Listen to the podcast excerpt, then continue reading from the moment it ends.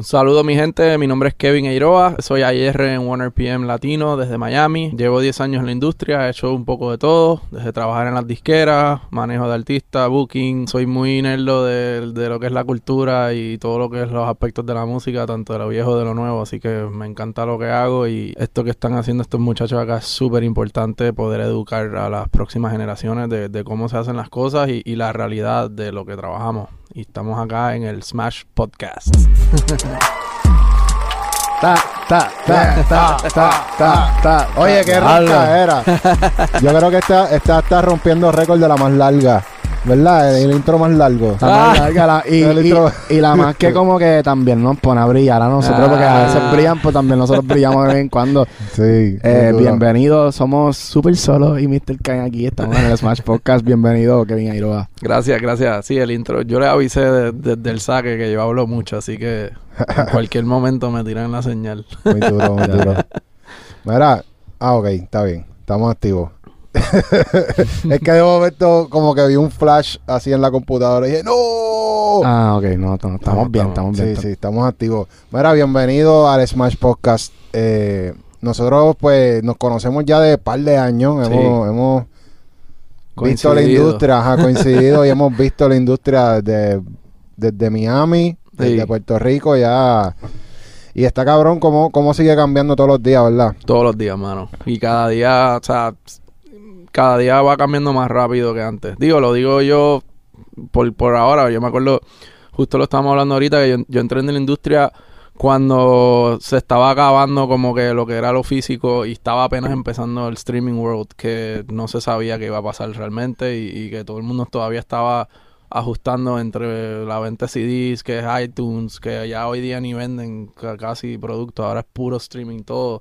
So, definitivamente esto está constantemente evolucionando y, y, y vuelvo y repito lo que dije al principio, creo que personas como ustedes que estén activamente pues no solo participando de la cultura y de la industria, sino educando a, a- a todo el mundo es sumamente importante porque porque hay demasiadas cosas que constantemente están cambiando y naciendo todos los días. O sea, ya hoy día uno hace cinco años decir que una red como TikTok o Instagram sería el eje de lo que mueve la música, pues nadie creo que lo iba a pensar así. Nadie. Y aquí no hay nada escrito, literal. Al final lo que está escrito son las canciones, como digo yo. Lo demás, lo demás es sal- salir todos los días a, ajustarse a la ola de lo que está pasando. Full, full, full. Hablando de, de TikTok, Ujú. Eh, ¿hay mucho dinero en TikTok? O sea, ¿realmente eso es una plataforma donde los artistas pueden generar dinero o es realmente TikTok es más como un funnel?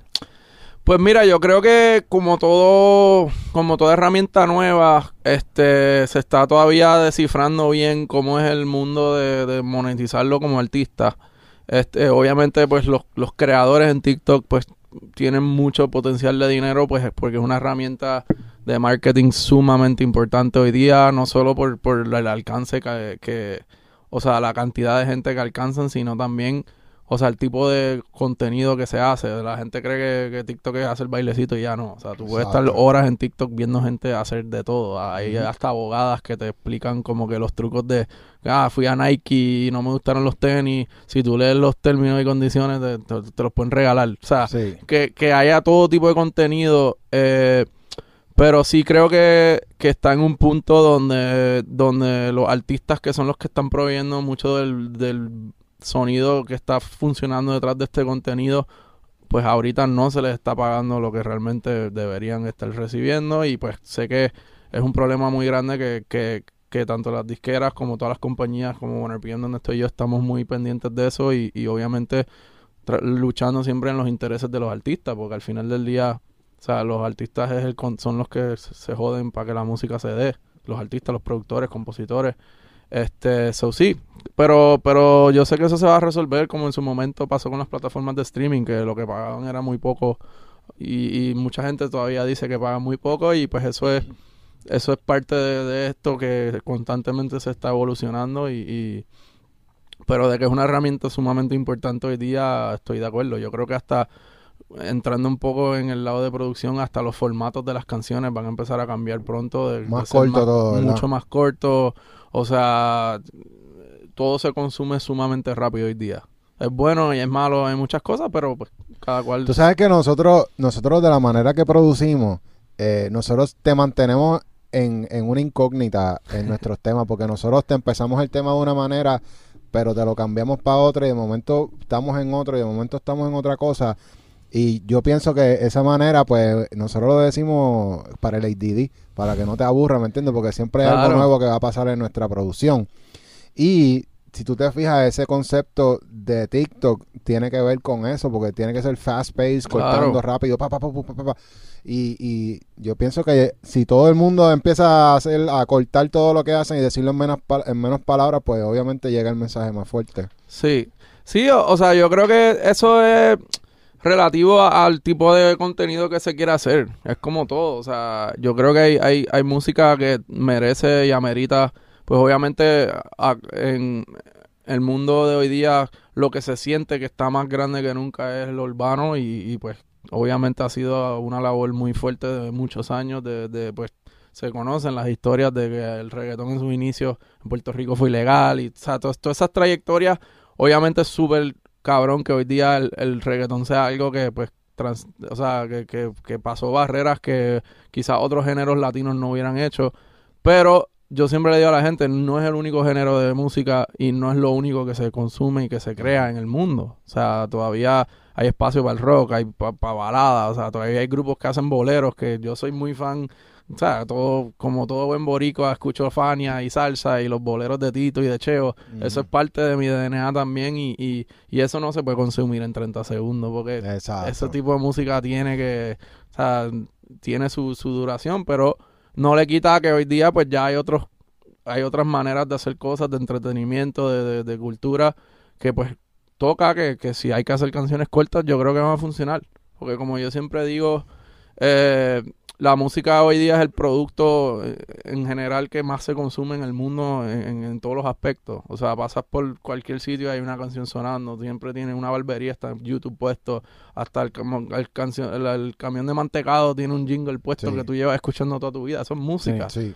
O sea, es un producto que está... Claro, y eso pagará regalías de Asca.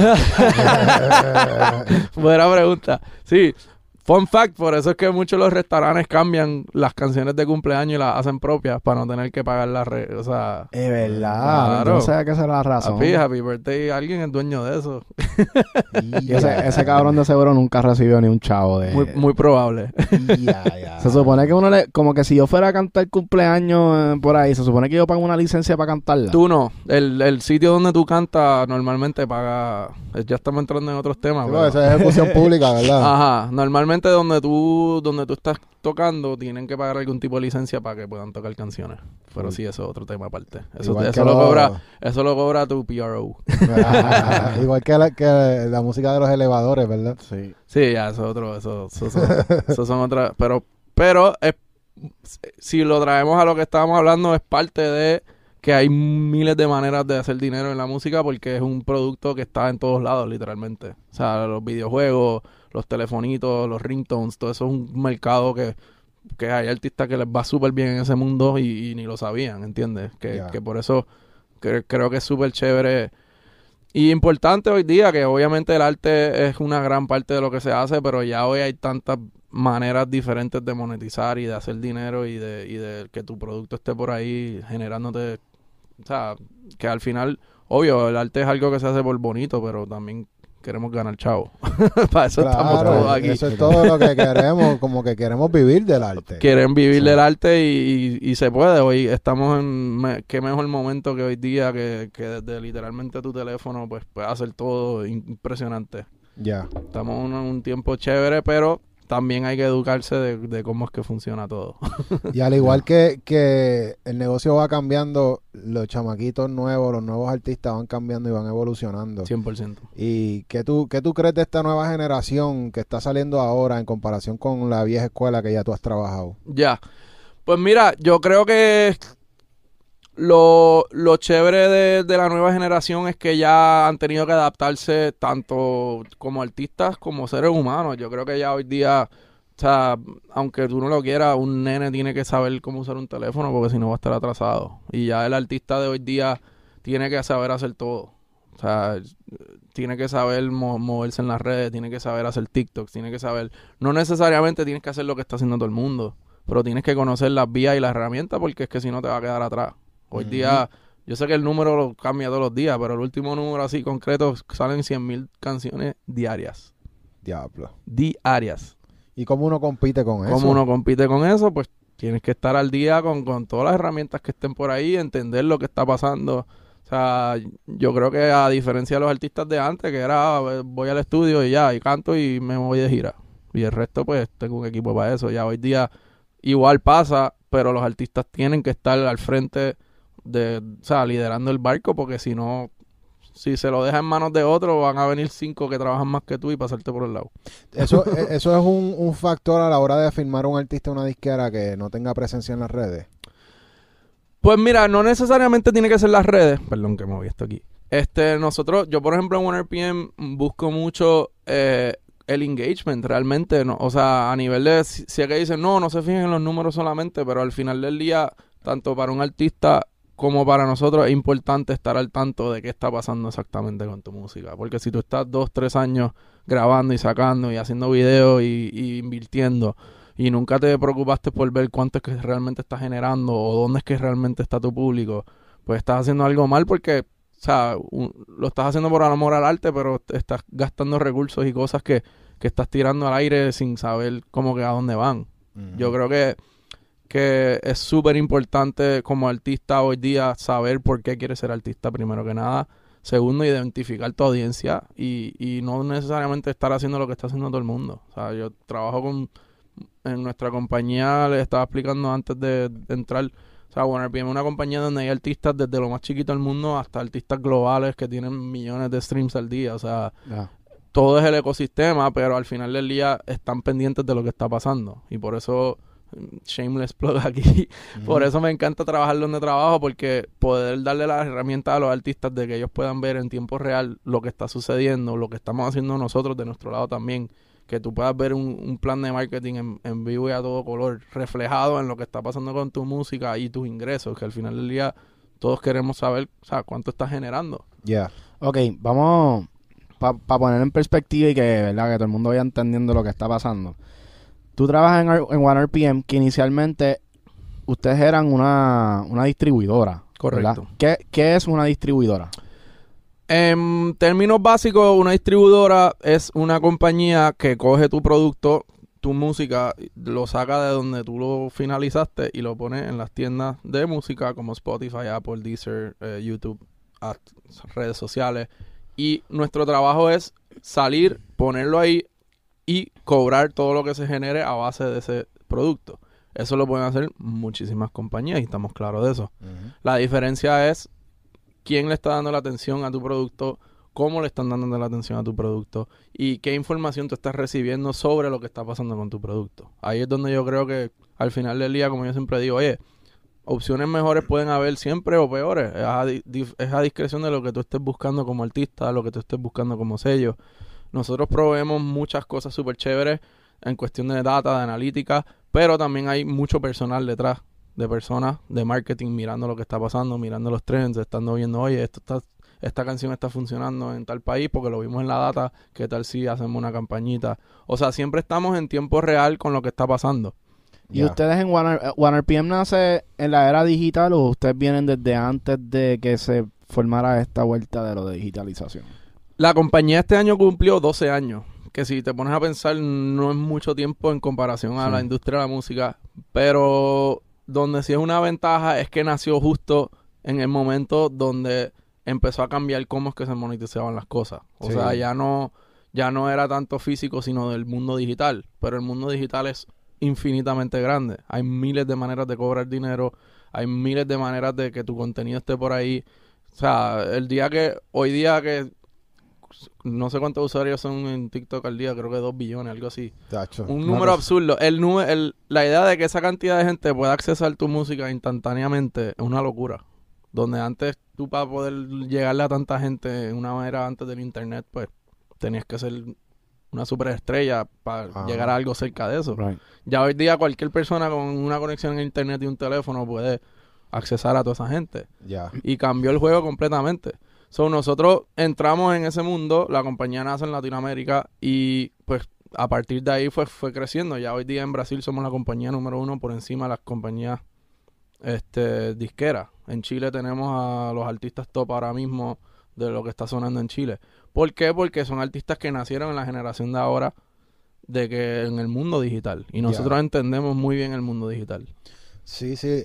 Me gusta mucho la, lo que estaban hablando de Amplify, es que se llama es, esa parte de, Amplify, sí. de que puedes darle acceso y, y la- los artistas pueden ver lo que, lo que está pasando con sus carreras, básicamente, ¿verdad? Ahí. Sí, acabamos de lanzar esa herramienta en, en nuestra plataforma donde, pues, a diferencia, ah, no solo puedes ver como que los ingresos y los streams mensuales, pero ahora en tiempo real tú mismo puedes crear tu propio plan de marketing con los, como el to-do list que te damos de las diferentes acciones que uno debe tomar y lo vas haciendo en, en tiempo real o si tienes un project manager en el caso de un artista que esté filmado pues ya con un deal más grande pues puedes ver en tiempo real qué estamos haciendo nosotros por tu música y Exacto. literalmente lo ves en un calendario y dices, ok, tal día se hizo esto, estas acciones, y ves el stream como que, ok, este día se hizo esto, los streams subieron. Sabemos que lo que hicimos funcionó. O este día se hizo esto y no funcionó, ok, ya sabemos que pues por ahí no es la cosa. Sí, sí. Que no es cookie cutter marketing de que, ah, esto fue lo que hicimos las últimas 10 canciones, vamos a hacer lo mismo otra vez. Siempre estamos evolucionando con la data y con la información, que es estar pendiente, literalmente, semanalmente tenemos reuniones donde miramos los números y decimos, ok, ¿qué es lo que está pasando? ¿Para dónde es que hay que ir con esto? Es- Mira, esto se despegó en Argentina o despegó en España o Portugal y, y nos vamos atacando, o sea, siempre hay cosas que se saben que van a pasar, pero hay otras que uno dice, las sorpresas uno sabe reaccionar porque tienes la información al frente tuyo No. para hacerlo. Y desde, desde que salió Bad Bunny, ¿ustedes han visto un cambio en lo que se puede pegar o, o su mentalidad ha cambiado en, en... Ya lo, yo creo que este artista se puede pegar ahora que ya Bad Bunny abre el camino. Mira, yo, yo creo que siempre, obviamente, Bad Bunny es un fenómeno impresionante de- del poder de, creo que se puede decir que es la mayor, el mejor ejemplo de, de un, lo que puede lograr un artista en el mundo digital. Em, pero creo que, digo, no, no quitándole el mérito a Bad obviamente, pero desde mucho antes siempre han habido artistas out of the box que cuando menos tú, te lo esperas, it- it's a hit. O sea, igual hay cosas que son un como dicen acá, un palo de un momento y no vuelven a hacer más nada porque no supieron, o sea, Eh, eh, eh, es como, no, no quiero decir que es repetitivo, pero sí es como que un poco, yo siempre lo digo, la música es 80% trabajo y 20% magia. Siempre hay algo que donde se alineó esto con esto, con esto, y, y todo eso se dio para que en ese momento esa canción por alguna razón disparara. Sí. Ya, y eh, una distribuidora. ¿verdad? Como, como que lo usual es que ustedes, o sea, las distribuidoras siempre se quedan como que con un porcentaje Claro. de lo que recolectan, ¿verdad? Porque si ustedes distribuyen, pues ustedes reciben el dinero y ustedes son esa, ese método de como de conexión entre el artista o el label Claro. para esa distribución de dinero que se genera. Eh, ¿Cómo es que ustedes generan dinero? ¿Solamente de los por ciento o qué otras maneras de hacer dinero ustedes en, un- en una distribuidora tienen? Digo, e- en, en lo general lo que se gana es del, del contenido en las plataformas, pero nosotros donde, donde nos esmeramos mucho es en optimizar eso lo más posible. O sea, en buscar cuáles son las herramientas que las plataformas mismas, porque nosotros por ser partners, pues eh, prioritarios con muchas de estas plataformas, pues hay ciertas herramientas que nos dan como que decir, mira, si tienen artistas que está pasando esto, están estas oportunidades o, o buscar placements. Obviamente los, los playlists es algo que, que yo siempre me río porque lo primero que uno pide cuando hablan con nosotros, ah, quiero estar en todas las playlists. Y yo digo, ok, pero eso no es un plan. O sea, ¿qué, Ujú. va, ¿qué tú vas a hacer? Mostrarle a las plataformas para mostrarle que mereces estar en una playlist. Porque es que la- las playlists no te ponen porque eres pana del tipo que las hace. O sea, las playlists es porque le ven algo pasando al artista y les conviene a ellos. te- o sea, uno quiere aspirar a estar en una playlist. Ya. Ya. No decir que, ah, porque no estuve en tal playlist, no hicieron su trabajo. O sea, obvio, uno siempre quiere estar donde está todo el mundo. Sí. Pero estamos compitiendo, estás compitiendo como artista todos los días con 30.000 artistas que quieren hacer exactamente lo mismo. So, ya. so ustedes tienen, me imagino, que lo que, o sea, tienen la masa, que son los que utilizan la plataforma, pues, para soltar la música y ya. Correcto. Pero ustedes tienen otro, otro corillo de personas que son como que los bebés de ustedes, donde ustedes le dan una prioridad, me imagino para eso mismo del playlisting, porque ya como que ustedes están construyendo su carrera y esos son los que ustedes empujan.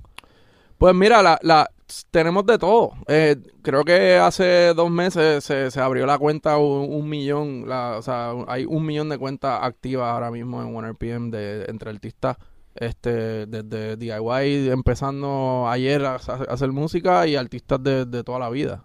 O sea, por lo menos yo trabajo los proyectos que son Coscuyuela, Braithiago, este, sellos de acá de Puerto Rico, tenemos eh, catálogos muy importantes de, de artistas. Entonces, lo, a lo que, lo que quiero decir con eso es que todo el mundo tiene acceso a exactamente la misma plataforma. La diferencia es justo donde dijeron ustedes. O sea, obviamente el tiempo y, y lo que y el- los recursos que invertimos pues tienen que ir un poco a la par con lo que el artista esté generando. Ya. Y, y, y suena un poco cruel, pero es la realidad. Yo se lo digo todo el tiempo, oye, si el artista está pegado o tienen buenas músicas, vamos a ver, ponlo ahí en la plataforma, lo vamos vigilando, pero ustedes tienen que hacer algo también. O sea, no pueden depender 100% de, de que nosotros, se, o sea, o que de la compañía haga todo. O que suba la canción y ver qué pasa. O sea, yo creo que hoy día el, el que, el que quiera ser artista tiene que estar claro que no es un trabajo fácil. Es Pues- un trabajo muy difícil y, y requiere mucha mucha este, estructura, eh, persistencia más que nada y, y ustedes lo saben, o sea, Sí, sí. Pero el, el, la persona que... Ok, vamos a poner un ejemplo de la persona normal, regular, que no, no estoy pegado. Yo Ya. estoy sacando música y, y estoy como que... Pues, soy de la nueva, qué sé yo. ya, No, no tengo tantos views todavía. ya. ¿Qué, ¿Qué beneficios yo le saco, verdad, a una plataforma como la de ustedes y cómo yo podría hacer, verdad, como que eso de los playlists que tú dices, como que de qué manera yo puedo lograr subir y entrar en uno de esos playlists no siendo de los elites, Ya. pero siendo de la nueva. Mira, es, es cultivar tu audiencia. Yo creo que tanto, o sea, yo como llenar eh, las plataformas a nivel de apoyar pues artistas y cosas, lo que quieren ver es al- que, que esté pasando algo contigo como artista. Y hoy creo que todos sabemos que es muy fácil comprar plays, comprar views, que todo se vea muy lindo estéticamente, pero al final eso es una mentira para todo el mundo. Sí, sí. Porque uno, yo lo, o sea, en cinco minutos yo puedo mirar y ya sé si lo que me estás diciendo es real o no. Sí. Sí. Y, y no soy el único y, y no, y no es tirándola a la mala, es la realidad. O sea, ser artista hoy día requiere mucho trabajo, pero, pero cuando la tienes, la tienes. Y, y, y yo digo, estar pegado es un poco relativo porque trabajamos con muchos artistas que maybe no son mainstream, pero están haciendo un buen dinero mensual, porque tienen su audiencia, o sea, tienen una audiencia ya establecida que, que, que, que están escuchando su música constantemente. ¿Cuánto, ¿Cuánto tú dirías, cuánto de audiencia? ¿Cuánto es como que algo... ¿Cuál es el, esa carta de presentación que ustedes dicen, este es el que tenemos que mirar? Es que eh, no, no hay como una métrica, yo diría, fija. Todo depende. Mira, tengo artistas que les va súper bien en YouTube, pero no están eh, absolutamente pasando nada en ninguna de las otras plataformas, o viceversa. También tiene que ver mucho con los mercados. En, en, en WarnerBM trabajamos mucho con artistas de Cuba, y en Cuba no existe Spotify, no existe Apple, no existen las plataformas grandes. Este, lo poco que pueden consumir es YouTube, y es porque es una plataforma pues abierta técnicamente.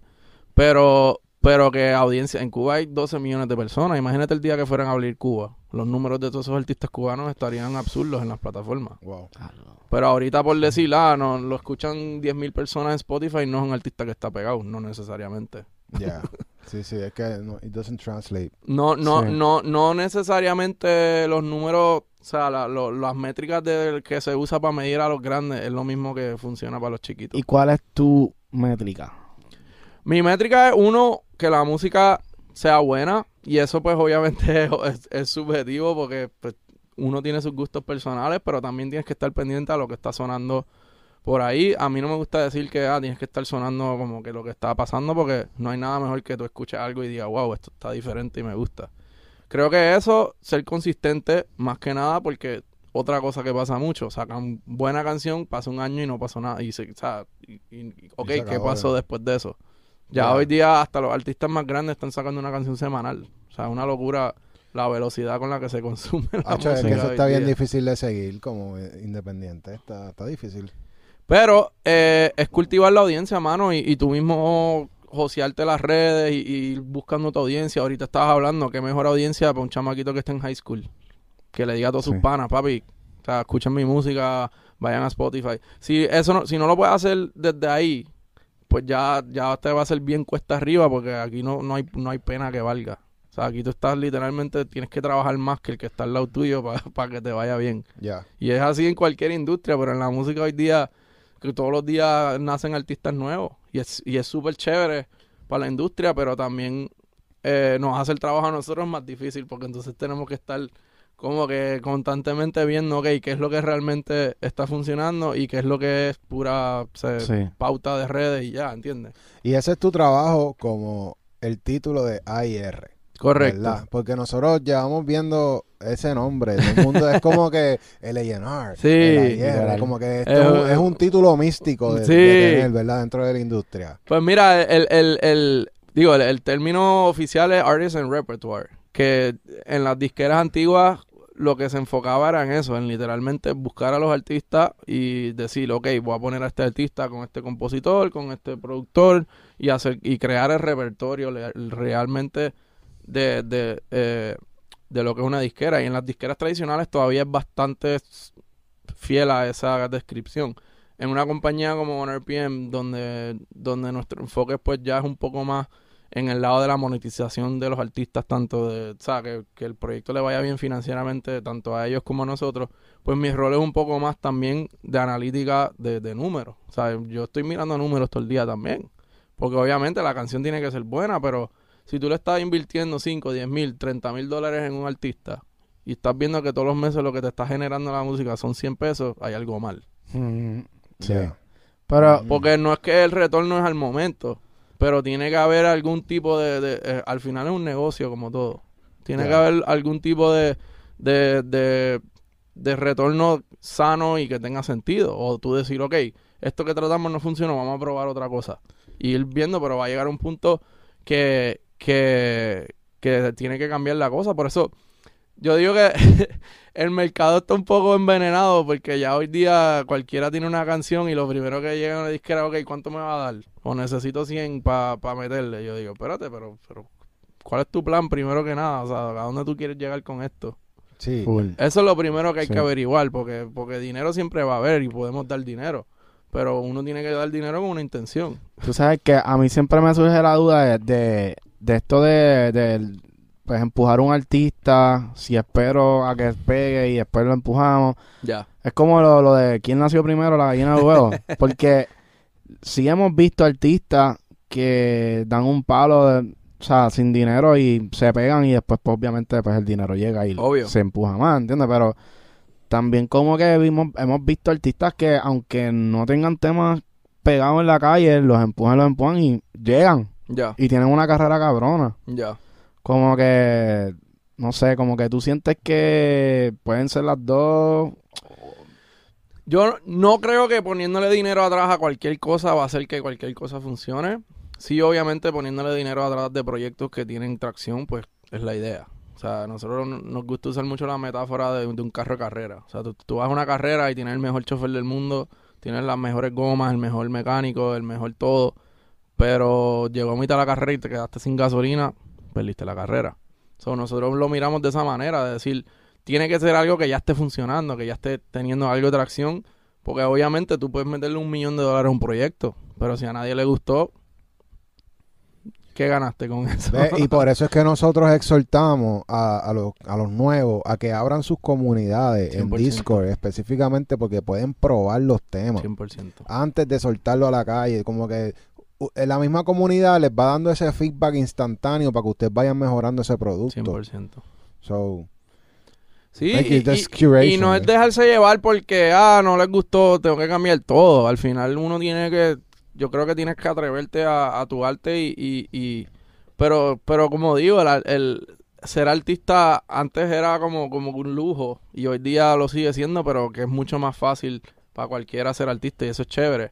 Pero no significa que cualquiera que quiera hacerlo lo puede ser. Porque, o sea, yo quise ser pelotero cuando chiquito y me di cuenta que para llegar a, la- a, la- a las grandes ligas necesitaba mucho más de lo que yo estaba dando. Entonces, no es para ser cruel, pero la realidad. O sea, este negocio no es fácil. No es fácil.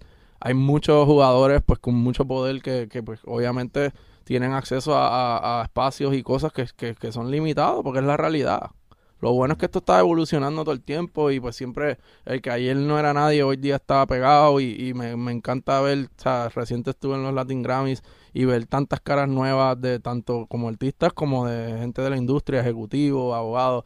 O sea, es una, está constantemente evolucionando, pero no significa que, que es fácil. Que, que, que eso es ah, sacar un tema y pues, meterle par de peso y ya, y estoy pegado. No. O sea, lleva mucho tiempo y cada día hay muchos artistas que hoy día llevan años dándole y, y no lo saben. Y la gente no lo ve porque, ah, es fácil decir que eres fan ya cuando está pegado y eso es normal porque no lo conocía antes.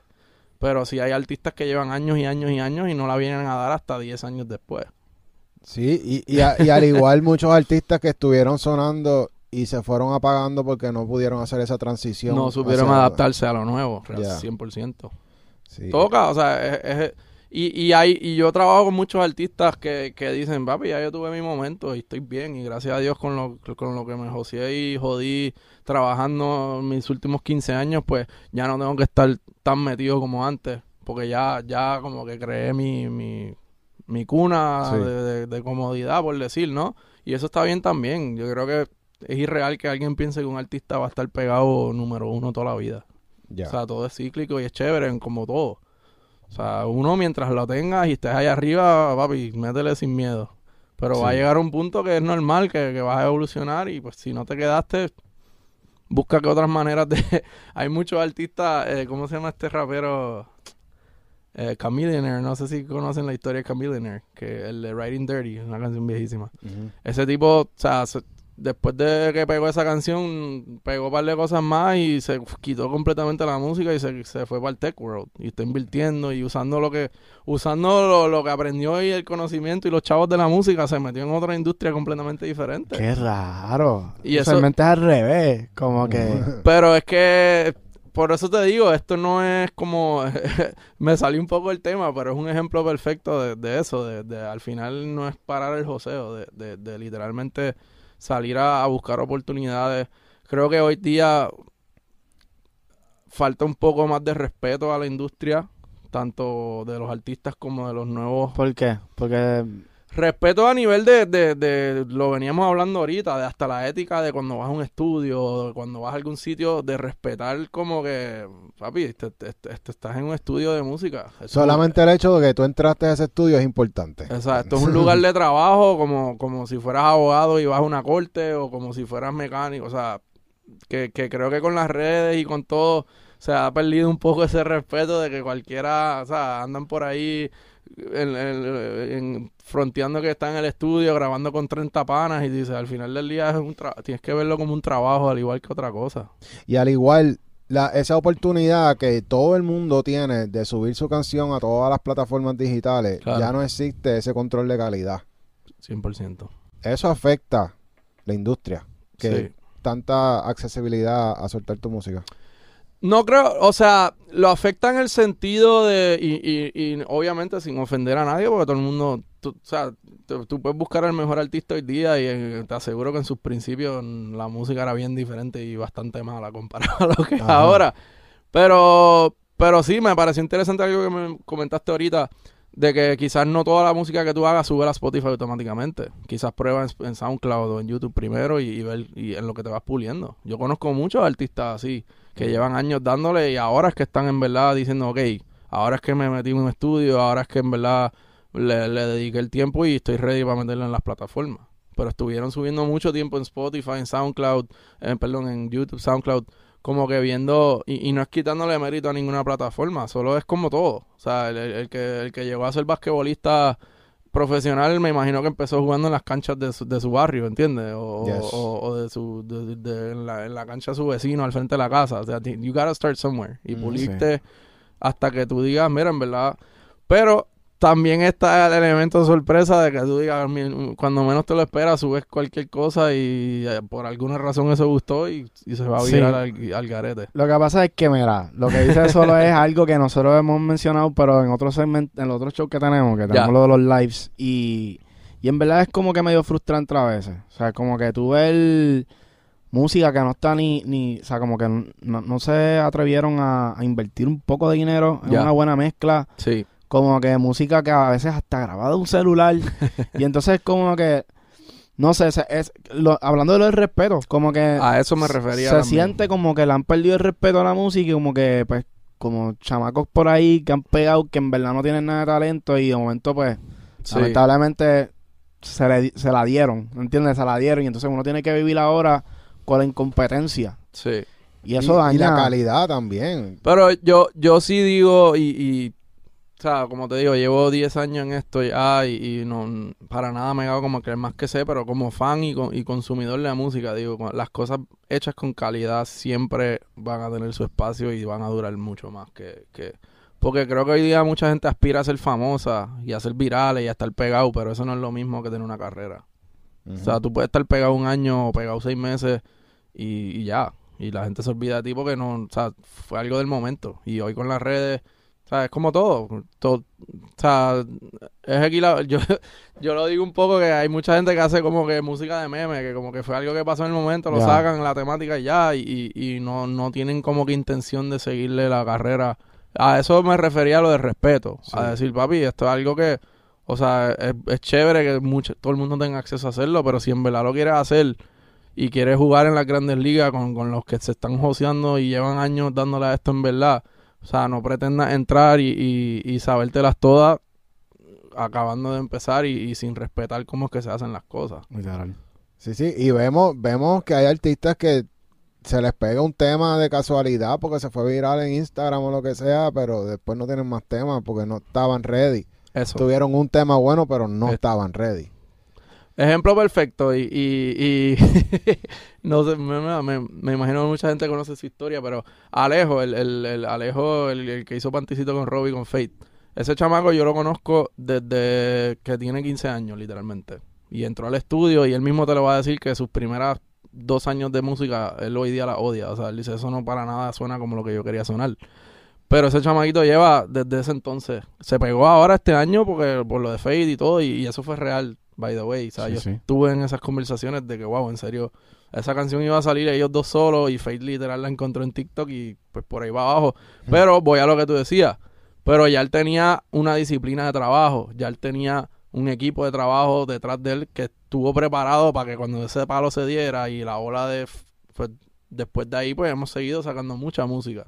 Y Alejo ha podido colaborar con mucha gente por su disciplina también. Porque va al estudio, porque está haciendo, o sea, la- y le cogió respeto a lo que es el trabajo, hace las entrevistas, hace las cosas que no todo el mundo está ready para eso. Y ustedes le hacen la distribución a, a- me imagino, a, a Sí. Alejo, al Sí. equipo. Trabajamos con Jungle, que es, el, que, que es Jaime Coscu, y sí, trabajamos con Coscu y Vela también, trabajamos muchas cosas de, de, de esos artistas. Ok, ok. Y a él lo firmaron, ¿verdad, Alejo? Alejo está, trabajamos con su disquera, sí, con Jungle, Con- que lo tienen ah, ok, firmado. Jungle sí. lo firmó. Sí. ok.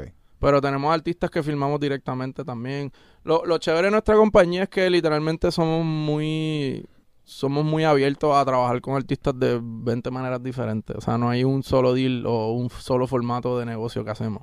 Nos por cada artista que entra por la puerta es un formato de negocio diferente. Porque, porque nos acoplamos a lo que estén buscando en ese momento. O decir, mira, eh, tengo, tengo toda esta música, pero no estoy generando nada todavía. Vamos a empezar por acá, empezamos una inversión mínima y a medida que vas creciendo, pues crecemos contigo. Ya.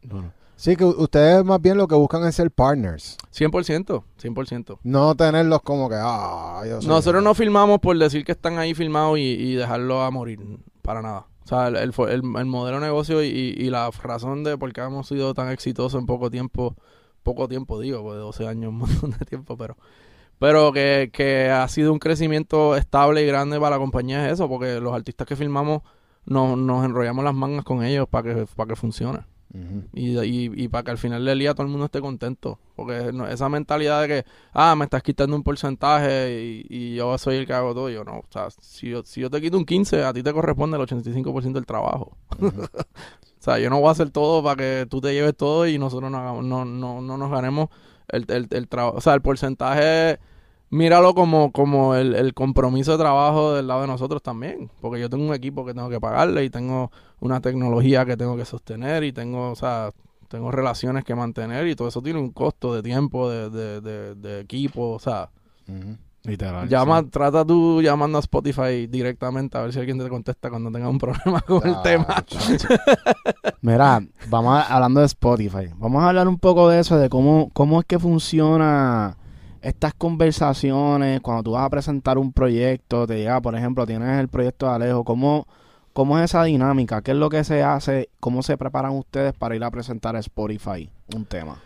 Pues mira, eh, eh, a, todas las plataformas realmente. Ahí volvemos a, a lo que hablamos un poco antes de, de- de crear tu audiencia, de tener una trayectoria de historia, porque las plataformas quieren apoyar gente que vean que al final del día que vayan a usar su plataforma para consumir a ese artista. O sea, por esa es la razón que ponen a los artistas en los playlists. Porque dicen, ah, este artista tiene, qué sé yo, 100 mil personas capaces de escuchar su música, quiero jalar a esas 100 mil personas para mi plataforma. ¿Cómo hago eso? Pues le- lo pongo en esta portada o lo pongo en este playlist. Realmente esa es la realidad de los playlists. Sí, sí, estoy de acuerdo contigo. Pero también vemos gente en Spotify, en, en- o sea, no en Spotify, vamos a hablar de todas, porque no, tampoco a la, me- no, es para tirarle la mala a Spotify. Pero sí vemos personas que no tienen nada de fama ni son nadie y están en los playlists de Ya. Spotify y de todo. Sí, o sea, siempre va a haber sus outliers y, y es la realidad, pero pero sigue realmente la trayectoria de muchos de esos artistas y, y va a ver que, que lo, lo único que le funcionó fue esa canción. Pero eso no se consideraría payola. Como que uno mete, sea, si no, no, ahí no sé, no sabría decirte porque está fuera de mi, mi rango de... Es raro, es que es raro. No sé, no sé. Yo pienso que pues hay un favoritismo de alguna manera y pues también el panismo funciona, I guess. Sí, pero eso, eso es... Siempre ha O sea, lo, lo correcto y el trabajo que hacemos nosotros como compañía y lo que se debería hacer y a lo que debería aspirar todo artista es ese. O sea, que tú realmente crear tu, tu marca como artista, tener tu, tu historia como artista, tú poder decir y que cuando uno le hable a alguien, ah, sí, sé quién es ese chamaco, ese es el que hizo esto, el que hizo esta canción. o- y, y yo se lo digo, yo sé que es parte de la industria, pero, pero hay mucha gente que son famosas por todo menos por su música. Sí, es verdad, Literal. es verdad, es verdad. Y es como que al final es verdad, estamos en el negocio del entretenimiento y, y si hay gente que, que paga para consumir lo tuyo, pues chévere. Pero uno que yo sé que soy fiel y purista a lo que hacemos, sí, sí me gusta pues buscar artistas que la música pues sea lo primordial. Tú sabes que parte de, de- del trabajo de ustedes es asegurarse que ese artista, su producto, eh, eh, como que eche fruto, ¿verdad? Como que 100%. rinda fruto y Sí. monetice y ver el cambio en un artista de ser pobre, ahora tener mucho dinero. Claro. ¿Cómo ustedes manejan esa situación de la salud mental del artista? De que ustedes lo conocen antes de tener chavo, Ya. ahora se enchuleteó porque tiene mucho dinero. Ya. ¿Cómo ustedes manejan esa situación para que el producto siga siendo Claro. productivo? Mira, eso yo creo que del lado de nosotros de distribuidora no hay mucho, no estamos muy involucrados ahí, pero yo en lo personal, o sea, yo, yo, yo lo, eh, en mi, el que me sigue lo, lo sabe que yo abiertamente hablo de mis experiencias con salud mental en esta industria y en la vida en general, o sea, yo padezco ansiedad, depresión, tuve momentos, encuentros muy feos en mi vida. Yo por lo menos en lo personal sí trato de que, de que cuando veo que algo está pasando con artistas, o sea, si tengo la relación con el artista, le hablo claro. Y si no, hablo con su, su equipo, mira, ¿qué podemos hacer para ayudarlo? O sea, no es el trabajo de, de uno como disquera, pero al final, oye, somos seres humanos también. Y yo sí soy muy de eso. Yo soy el primero que está tirándole la, la buena a los artistas siempre, porque en verdad, uno, uno ve lo que uno se josea y lo que se joden para llegar. a- y cuando hay artistas, se los reconozco. Yo, papi, yo el otro, ayer estaba hablando con alguien y me le dicen, ah, papi, ese chamaquito vive en el estudio siempre está en el estudio metido. Yo, muy bien. O sea, mejor que te digan eso a que te digan que eres un loco y que, que no saben cómo la pegaste, ¿entiendes? Ya. Sí.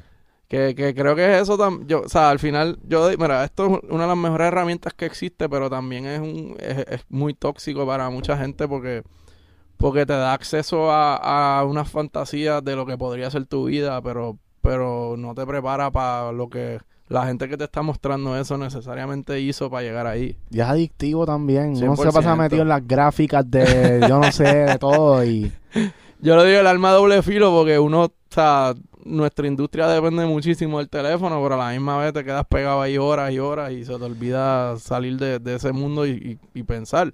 A mí lo más que me ayudó, por ejemplo, como IR y, y como músico en general, fue viajar el mundo y ver que, que, que lo que tú escuchas en, en, en tu casa o lo que estás escuchando alrededor tuyo la mayoría del tiempo no necesariamente es lo único que hay por ahí.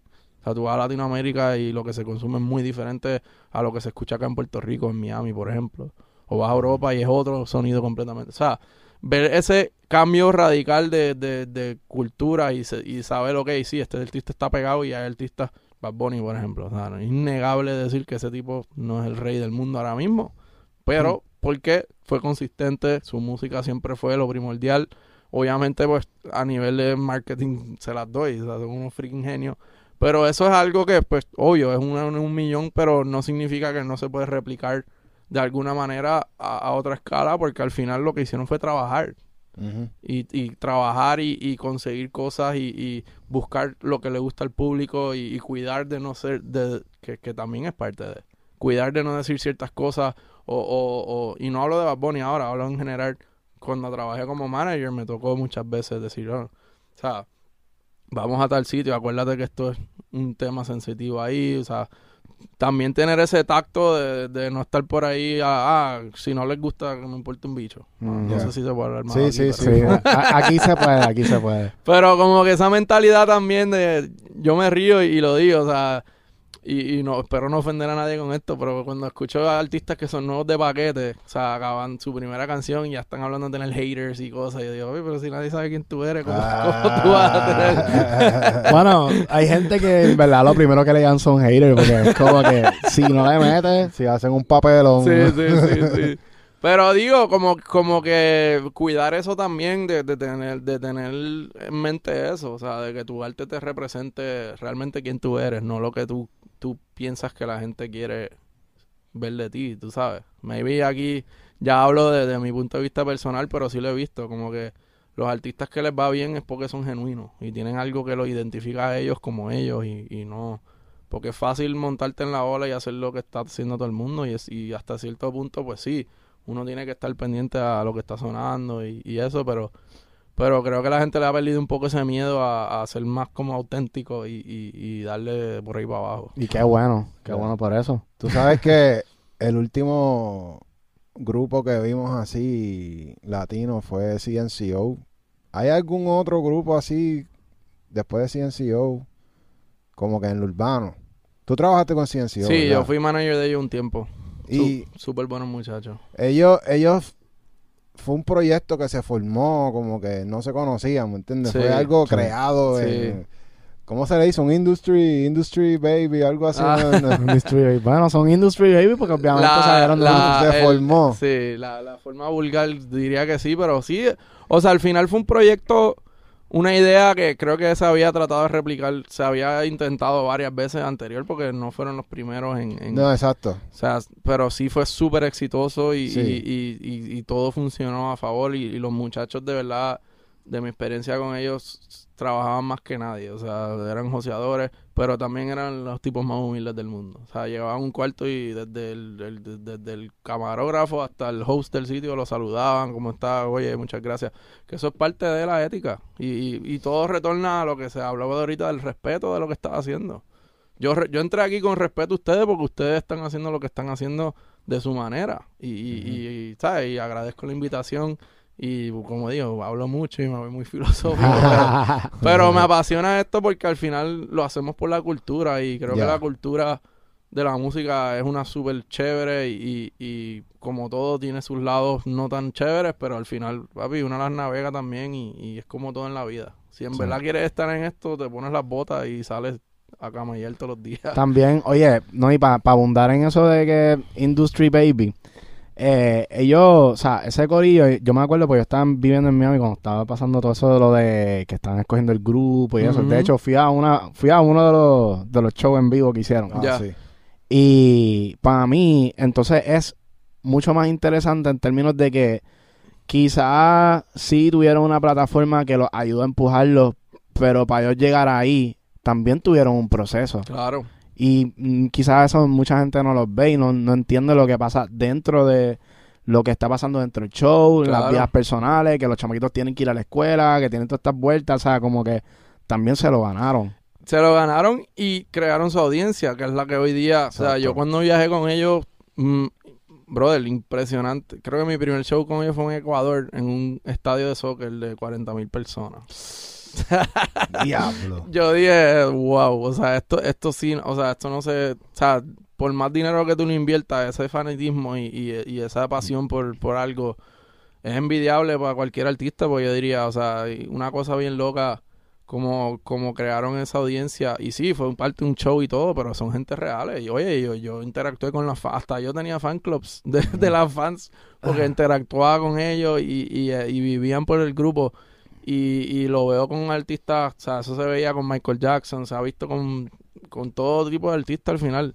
Los fans, y, y hay artistas, los, siempre lo dicen los artistas, "Ah, esto lo hago por mis fans, es que es la realidad. Son los que te mantienen Sí. vivo y relevante y los que to y, y, y a la hora de, de hacer negocio como artista también los fans, o sea, las marcas te buscan por tu audiencia porque tienes tantos seguidores y tanto potencial de venderle su producto a esa gente. Ya lo cada vez me estoy convenciendo más en que los productores, los artistas, nosotros somos como alcaldes de comunidades. O sea, como que yo tengo una comunidad y yo soy el alcalde de esta comunidad, como que... Y la gente quiquea no conmigo, sino con el concepto que hay en la comunidad. Claro, Y lo mismo es con los artistas. ya. Ahora mismo tiene una camisa puesta de Puerto Rico de, de lo- de la Copa Mundial. ¿Por qué te la compraste? Papi, porque soy fan ¿De qué? de la pelota. Y de tu equipo. También, y de Puerto Rico. de Que representar a nuestra patria. Sí. ¿Entiendes? Por eso yo digo que los mensajes de los artistas son tan importantes porque la gente que son tus fans se están identificando con lo que tú representas. Me fui un poco profundo ahí. No, pero, Pero sí, oye, es real. O sea, que, que tú como artista, yo, yo me pongo mi hoodie de 1RPM y no es porque trabaje ahí nada más, en verdad yo estoy orgulloso de lo que estamos logrando y, y me siento me siento orgulloso de ser parte de algo que, que está haciendo algo chévere y creo que todo el mundo aspira a eso. Al final todos aspiramos a sentirnos Sí. parte de algo y, y a los artistas, tanto artista, productor, o sea, enfócate en crear algo que en verdad la gente quiera regresar a eso y diga, diablo, esto suma a mi vida de alguna manera. Sí, full, Y full, yo, y, y hablando del futuro en la industria, eh, la clave va a ser eso. O sea, cómo tú puedes integrar la música lo más posible en las vidas de la gente. Esos son los que, a eso es que va la industria hoy día. Ya. ¿Y la fanaticada qué es lo más que busca como fanaticada en un artista? Pregúntale a ellos, no sé.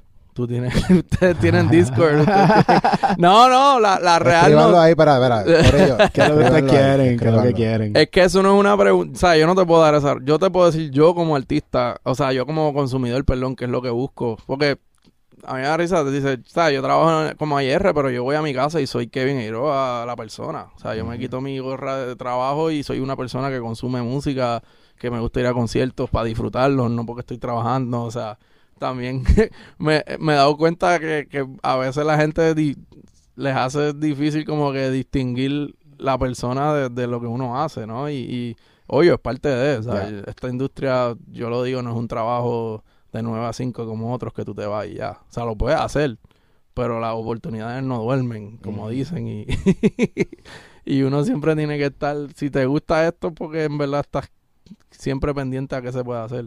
Sí, porque eres fan de lo que hace. 100%. Y, y creo que entender la parte cultural es sumamente importante también porque porque es, o sea, es como tú creas tu audiencia. Si estás dando, si entiendes lo que está pasando, como me, me hablaron ustedes ahorita, que hay mucha gente que llegaba aquí y no entendía qué es lo que era Smash Hits. O sea, yo porque lo consumo y, y te conozco súper hace tiempo, o sea, cuando uno lo consume es que empieza a entender qué es lo que representa, qué es lo que significa. Y hoy día con las redes todo es tan fácil como que, ah, este artista dijo esto y se sacan las cosas de contexto y that's it. Pero si lo único que tenías que para mostrarle quién tú eres fue ese momento, estás jodido porque te van a recordar por eso. Sí, sí, Ahora, sí. si tienes una trayectoria de música y de otras cosas que has hecho que representa otra cosa, pues dices, espérate, eso, eso no me representa a mí. Eso fue un error o fue un lapso de... Ya. No, en verdad que hay que joderse, en verdad, en, en esta industria. Tanto los artistas, los productores, como ustedes mismos, que ya están de la parte corporativa de, de la industria.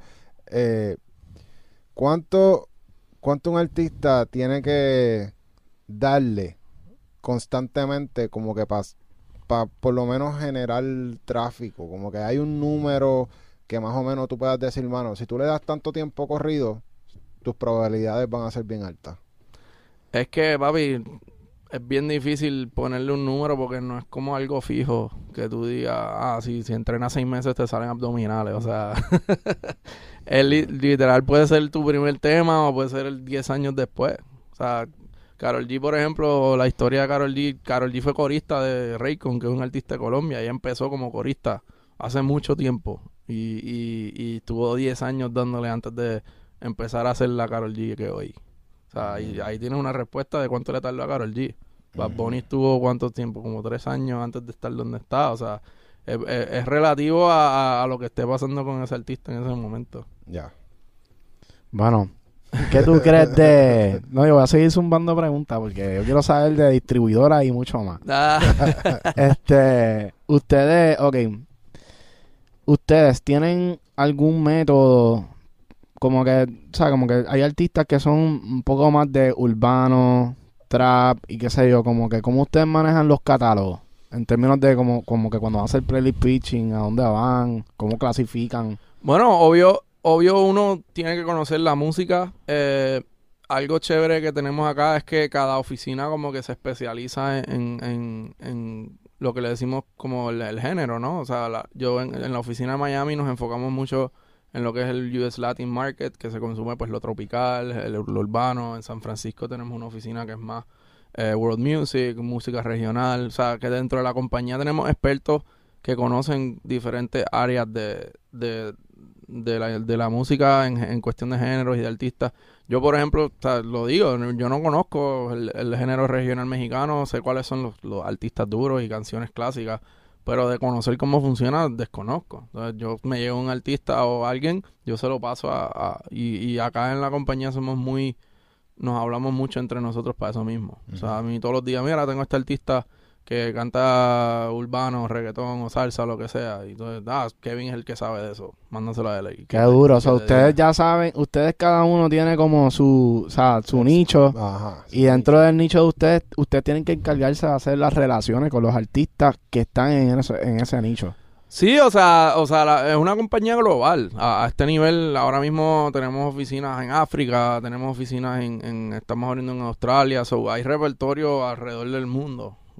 Que, yo sea el que me enfoque en Puerto Rico y eh, pues en, en lo que es urbano y eso es porque, porque es lo que más conozco. Y tú eres el único en Puerto Rico del urbano. No, en, en nuestra oficina, en Miami somos, por ejemplo, somos cuatro ER, hay cinco personas de marketing, o sea, cada, cada oficina va acoplándose a, a- a- a la, a la demanda de, de cada mercado. En, en Brasil tenemos ocho oficinas diferentes, o sea, cada Colombia tenemos una oficina grandísima, 30 personas. O sea, cada, cada oficina tiene como su, su grupo de, de expertos en lo que hacemos. En Estados Unidos también tenemos oficinas en Nashville de country, en, en Nueva York de otro género, o sea... ¿Y cómo colabora? O sea, por ejemplo, si tú tienes un artista que tú encontraste, porque me imagino, es que yo no sé si ustedes también hacen, este, ¿cómo se dice esto? Cuts de regalía por traer clientes. Como que, ok, por ejemplo, si yo encuentro un talento, Ajá. ¿verdad? Y yo soy A&R.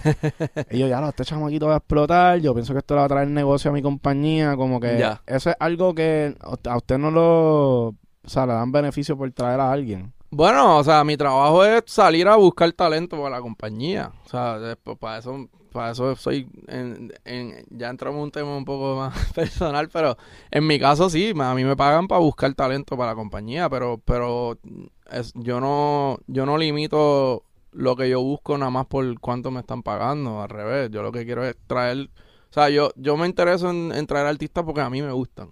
Por y porque ejemplo, yo quiero trabajar con Si ellos. hay una persona que está viendo esto y que quiere ser A&R, quiere ser la IR de una compañía, como que si él si él dice, "Acho, si yo encuentro un artista y lo llevo como que a mí solamente me pagan mi salario, lo que yo cobro o me dan extra por haber encontrado a este artista bien cabrón." Y si trae a ese artista y no funciona, ¿qué hago? O yo le doy 100 mil pesos y, y se escrachó. Okay. Te lo, ¿Me los vas a pagar tú? ok, ok, ok. ¿Entiendes? Que, que es un poco... eh, o sea, perdón, soné un poco cabrón. No, ahí, no, pero- es la pero, clara, pero es como clara, un salesman. Pero es un salesman, pero la gente se cree que es un trabajo fácil, pero es mucha presión también, papi. De que tú, tú, tú la apuestas y digas, papi, este es el que es, todo el mundo me está hablando. Y le metan un deal de tres pares y al final no funciona el proyecto. Pero ¿y si funciona? ok, es verdad, sí funciona. Si funciona, cabrón, sea, bien, pero si no funciona, te toca a ti también la te, marca. te toca pagar, te toca sí, pagar sí. también. No, no, no, no, no, no, no, No, pero no me oye- toca pagar, pero digo que, que esa presión de, de que algo funcione o no, la tenemos igualmente de nuestro lado, o sea, Mira, pero oye, mira esto. Si, porque ahorita tú dijiste que, que A&R se encarga de, ok, vamos a conectar a este escritor con este productor, sí. con este artista. Ya tú estás haciendo, básicamente, that's producing. Right.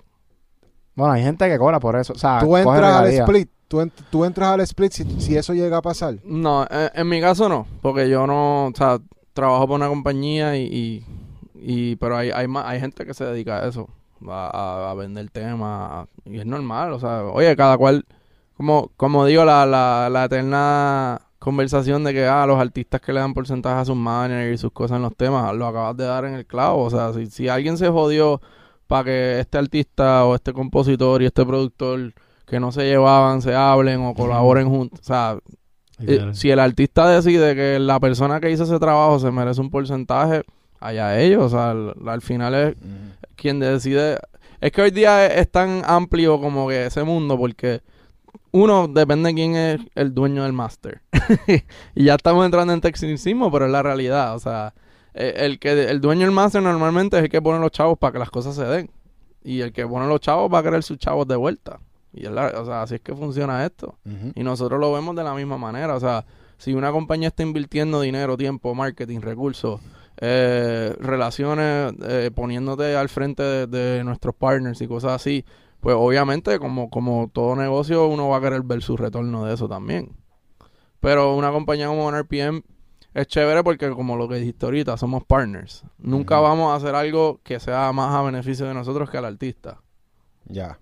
Sí, no, y en verdad, si, si lo, lo dicen desde ese punto de vista, funciona bien cabrón. Vas a tener esa ayuda ahí. Claro. En tu y, carrera. y mientras mejor le vaya al artista, mejor nos va a nosotros. Claro, claro. Pero, pero hay que verle algo de valor también a- al final del día, porque talento hay, hay muchísimo. Y, sé que quizás hay gente que va a ver esto que me dicen, ah, con razón el cabrón no me contestó. Pero, pero es la realidad, o sea, al final del día, u- un- yo siempre trato de ayudar a todo el mundo, pero, pero uno tiene un cap.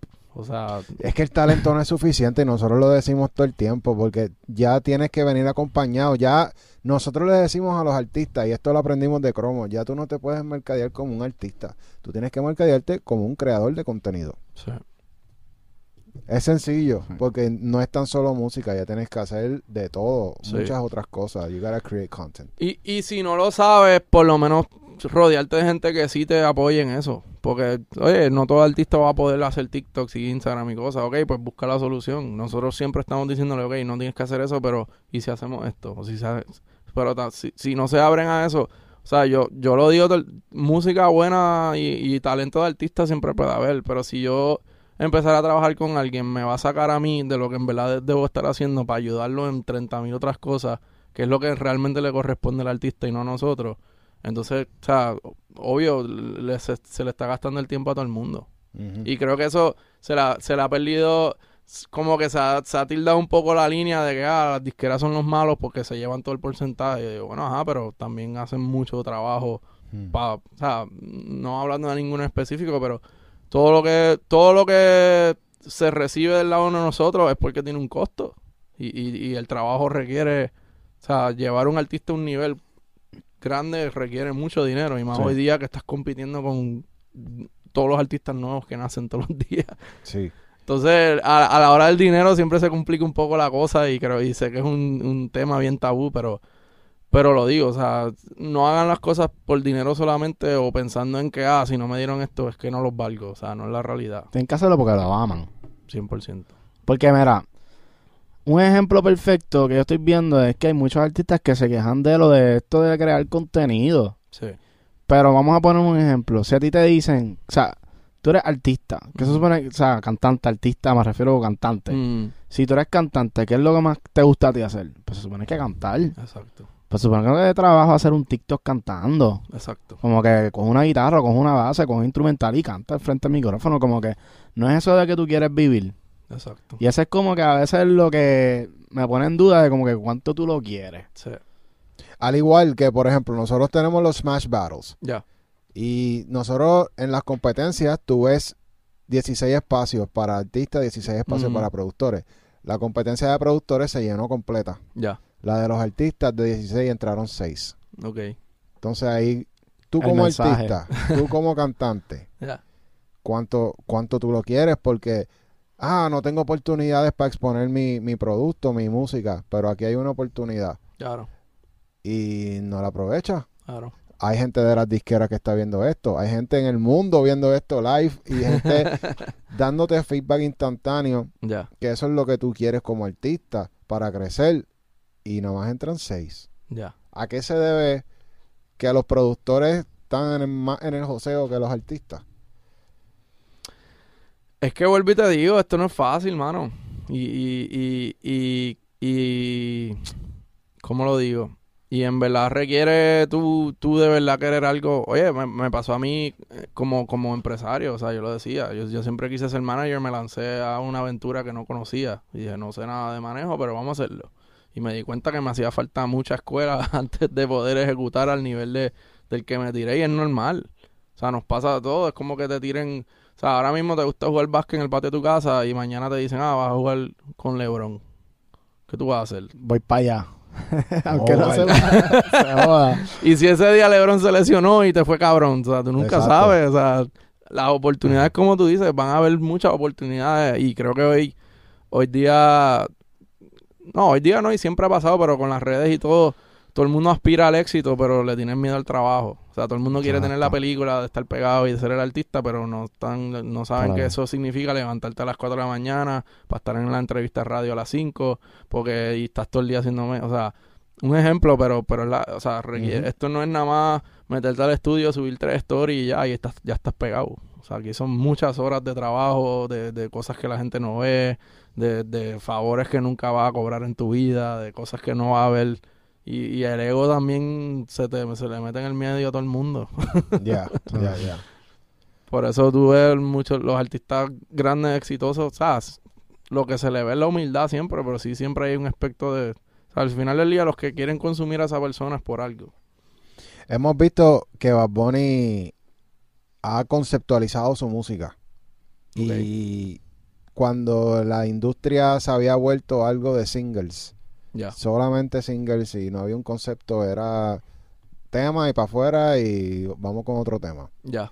La industria se está moviendo hacia eso ahora otra vez, ¿verdad? Como, como antes, como el ciclo está Sí. volviendo otra vez a lo que es el conceptual. Eh, fíjate, no, no, no sé si lo de lo que sí he visto mucho ahora, más que antes, son los EPs, por ejemplo. Que quizá no te saca un álbum completo, pero ah, aquí hay tres o cuatro canciones. Yo lo que siempre les aconsejo, y más cuando son artistas nuevos, digo, si nadie conoce, o sea, si nadie sabe quién tú eres, o sea, un, un EP, por ejemplo, es una buena manera de mostrarle a la gente mientras sea algo que muestre o sea, si son cinco canciones, cinco canciones diferentes. Si vas a sacar cinco canciones y las cinco son iguales, gastaste cinco canciones porque Mm. como que a la que escucharon una... Yo soy de, la, de eso, o sea, eso es muy relativo. O sea, yo creo que va a seguir siendo, y más con la velocidad que se están moviendo las cosas, va a seguir siendo una industria de sencillo. Pero, pero sí, o sea, yo nunca he estado, ¿cómo lo digo? Yo siempre estaba a favor, perdón, de, de los conceptos 100%. Si vas a sacar 10 sencillos, ¿por qué los 10 sencillos no pueden tener una cosa con la otra? O que las historias conecten, o que los videos... O sea, eso siempre va a ser mucho más chévere que ver canciones random tiras por ahí, como que... Vuelvo y te digo, o sea, hoy día todo se consume tan rápido que tienes que crear un ecosistema dentro de lo que tú produces, ya sea como artista, como director, como lo que sea, que la gente les interese. Por eso creo que lo de los NFTs y todo eso se hizo una euforia tan rápida, porque la gente quería pertenecer a, a- a algún grupo de que, ah, yo soy el de los monitos, yo soy el de... la-". Ajá. O sea, la gente siempre quiere pertenecer a algo, uno mismo quiere pertenecer a algo. ¿Y ustedes piensan pronto moverse a NFTs, al mundo de... No, por ahora no. Eso- ¿No? y más lo con el revolú de lo que pasó ahora con lo de cripto, no, no creo que... Sí, ¿verdad? Que, que todo como que cayó de momento. Pero está como que... Siento que está como otra vez Sí, volviendo a... Yo, yo, yo no soy la persona para hablar de esas cosas porque desconozco, de verdad.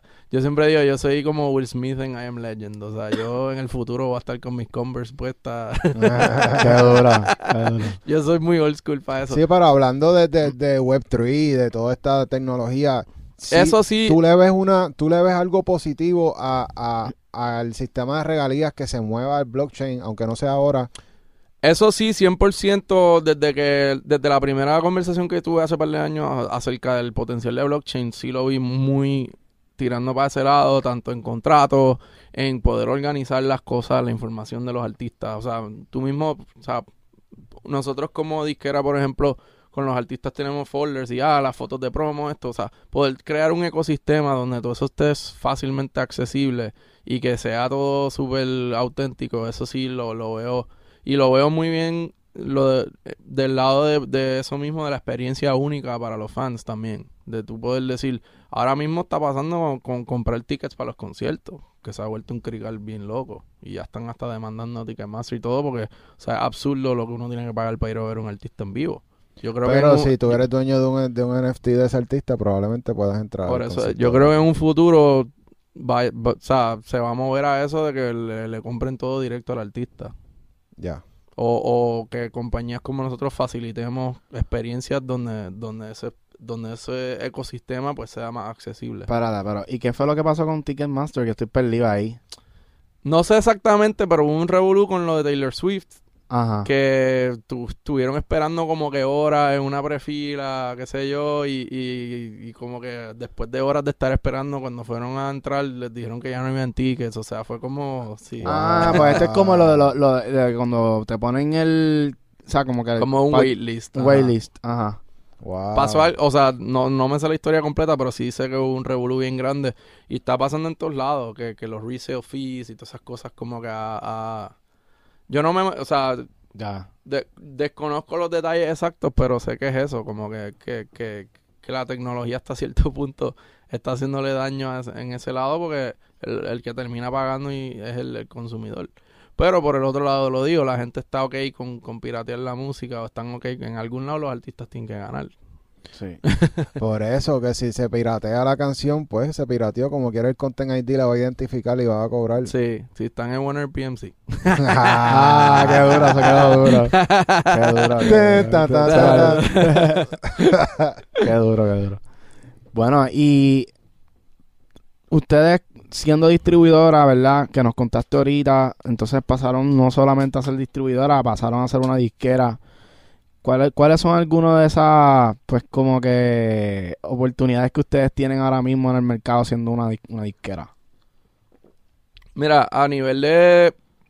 Al final del día, la diferencia es el, trabajo y, y- las oportunidades que se les buscan a, a los artistas. Nosotros con nuestros artistas grandes, o sea, ya firmado label deal, pues obviamente eh, es el mismo equipo que está detrás de los artistas más pequeños, pero hay mucho más empeño en, en, en, pues las cosas que se pueden hacer, pues presupuestos, si, si, lo- si la- el catálogo genera mucho dinero, pues hay mucho dinero para invertir para seguir creciéndolo, obviamente. Y no significa que no, no tomemos apuestas, siempre estamos tomando apuestas con artistas que no están generando, pero tienen que tener todos esos otros factores que hablamos ahorita, de la audiencia, de que la música esté Exacto. funcionando, de que tenga algo pasando con ellos. Porque, pero, pero sí, o sea, a- al- creo que compañías como la nuestra no tienen nada que envidiarle a las majors porque tenemos todo el equipo y el conocimiento y los contactos y, las herramientas para lograrlo igual. O sea, hacemos todo tipo de, campañas, todo tipo de estrategias, trabajamos muy bien las redes sociales, eh, hacemos cosas de radio, hacemos cosas de en vivo, o sea, eh, es conocer, es conocer las plazas y conocer los mercados y, y, y que en una compañía en Warner BM que tenga acceso a toda la data y saber exactamente qué está funcionando, dónde está funcionando, cuándo está funcionando. Y conocer tu mercado también como disquera, porque yo pienso que esa es la otra cosa que tiene tú ser el dueño de tu data. Al tú tener acceso directo, de- siendo disquera, pues ya tú sabes cómo mover a tu artista. Claro, 100%. De decir, mira, se nos disparó esto en tal país y vamos a ver qué artistas tenemos allá que ya son conocidos, que tenemos en la compañía, que nos funcionen como que para hacer colaboraciones, por ejemplo. Qué, qué duro. Todo ese tipo de, de conversaciones las tenemos todos los días. En decir, ah, no, está siendo súper eh, nos está yendo súper bien en Chile, que podemos hacer más para seguir rompiendo en Chile. Y ustedes también, como que, por ejemplo, siendo disquera, es más, como que es más fácil, no sé si es más fácil, pero es más fácil como que tratar de buscar budget de otras, o sea, como que de major labels y hacer partnerships y eso.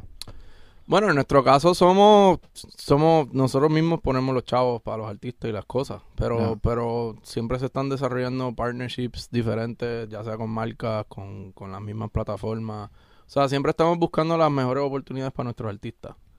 Y obviamente, como todo, o sea, cuando hay artistas que son de otras disqueras que colaboran con las de nosotros, pues se tiene que buscarle los acuerdos para que funcione, pero, pero volvemos a eso, somos el partner ideal para que las cosas pasen. Así es que a mí me gusta decirlo, o sea, no, no decir si lo hacemos mejor o peor, lo ha- hacemos, buscamos de que las cosas pasen y que las cosas pasen bien y que al final del día o sea, hayan chavos en la cuenta de los dos.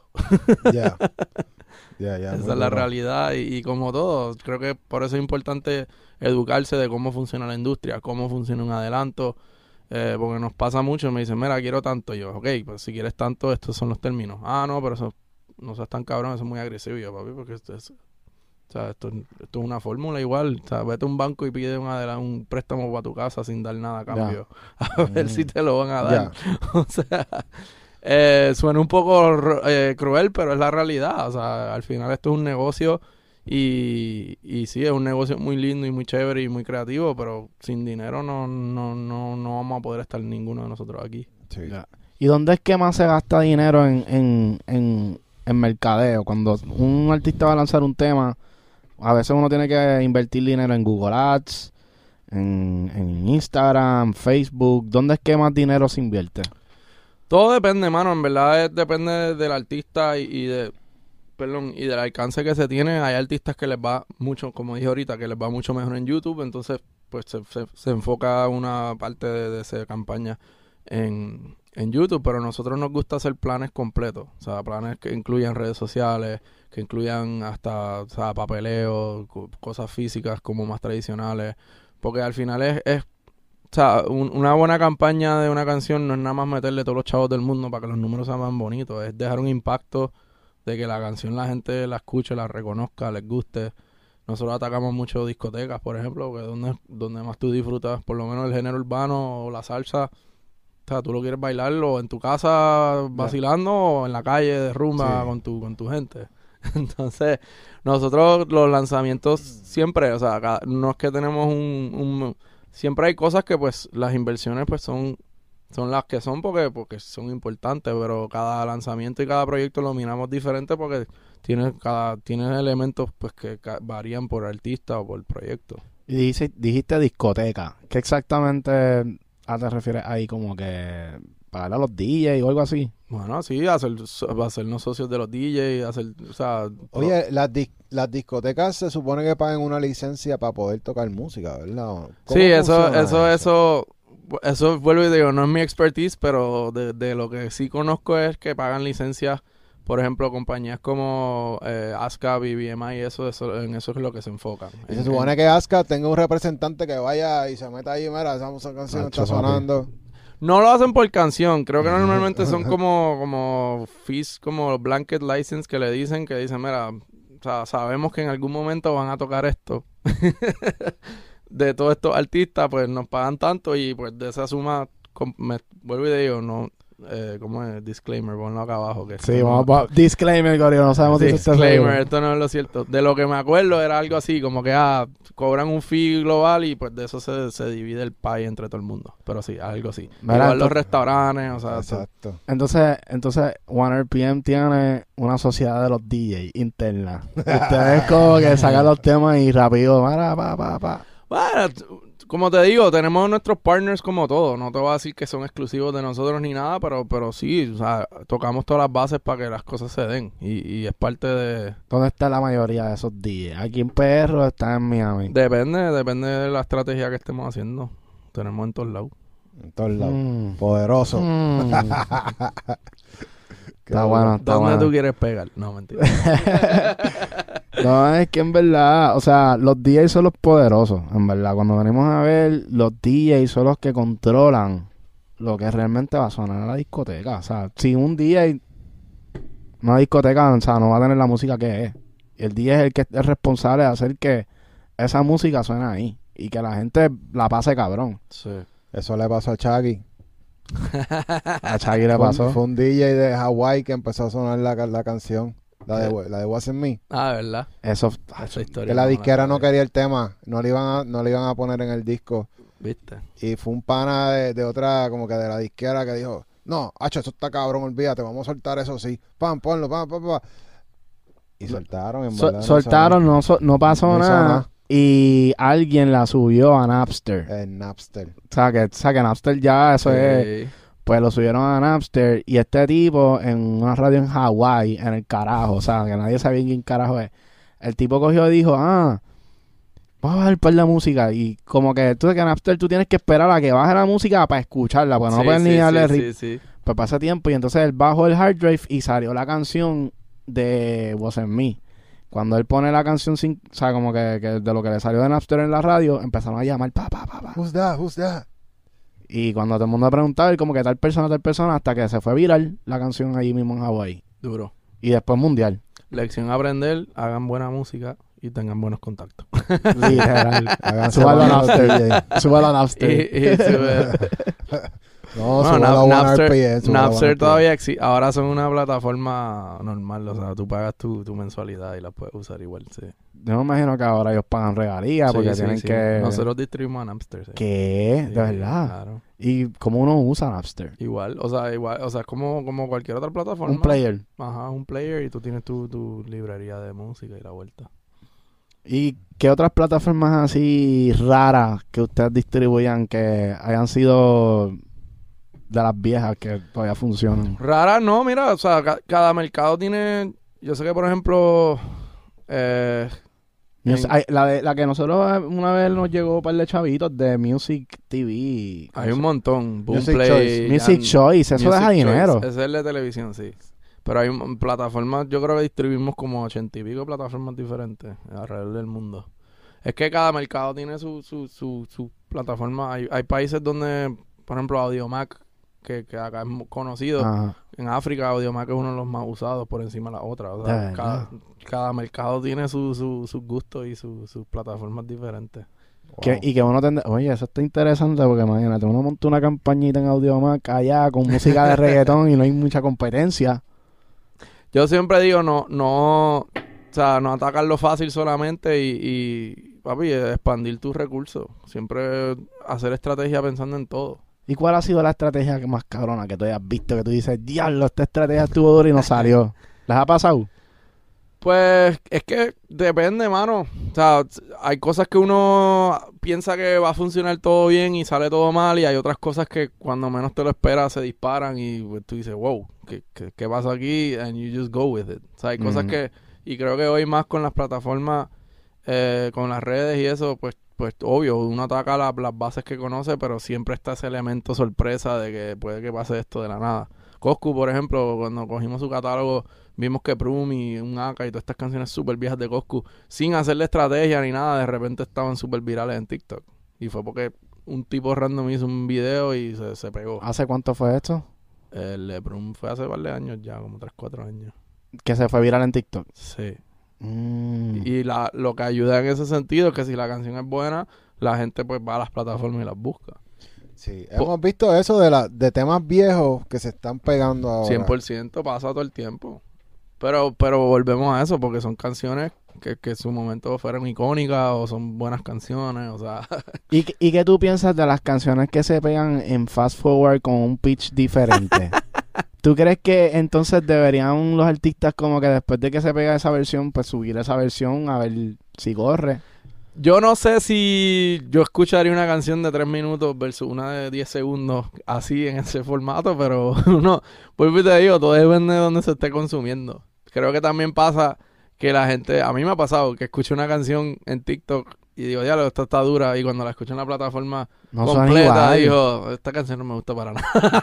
¿Te gustó remix? Seguro. O me, me gustaron los 10 segundos que subieron nada más, el resto de la canción no me gustó. Diablo. Pero pasa, o sea, pasa. pa- vuelvo y te digo lo que hablamos ahorita, o sea, hay formatos para todo y, y, y hay artistas. Yo se lo digo a todos mis panas productores, papi, si yo supiera en verdad yo me dedicaría full a hacer como que cosas para TikTok porque porque es una, un potencial de audiencia masivo. Pero te limitas a, si nada más haces cosas para TikTok, te limitas a pues otras, muchas otras cosas. Sí. Y, y nos dando, o sea, hoy día Instagram tiene un millón de herramientas súper cabronas también. Y cada día están actualizando más. Hacho, pero Instagram me tienes alto, bro, te lo juro. Loco, tú sabes que es que te salga una foto de una persona que tú sigues en el feed por tres días corridos y solamente porque tú no le das like, te la sigue enseñando arriba Sí. y te quiere forzar a enseñarte ese contenido, loco. El primer día no le di like. Ya en cinco horas, cámbiame la foto y me sigue saliendo ahí, arriba, arriba, arriba. ¿Por qué? Acabas de describir exactamente cómo deciden si las canciones se quedan en los playlists o no. Diablo. ¿Tú te imaginas que sea así, que, que el algoritmo esté tan jodido que... No es que está jodido, pero imagínate, te ponen en un playlist y cada vez que sale tu canción la gente le da skip porque no les gusta. ¿Qué le está diciendo a la plataforma? Que esa canción no les gusta a la gente, pues hay que sacarla. Claro. Exacto. No estoy diciendo que es así, pero asumiría que Así debería es ser. la lógica. que- que- Sí. por eso les digo a la gente, más que enfocarse en, en que te metan en las playlists, enfócate en crear una audiencia que les guste tu música.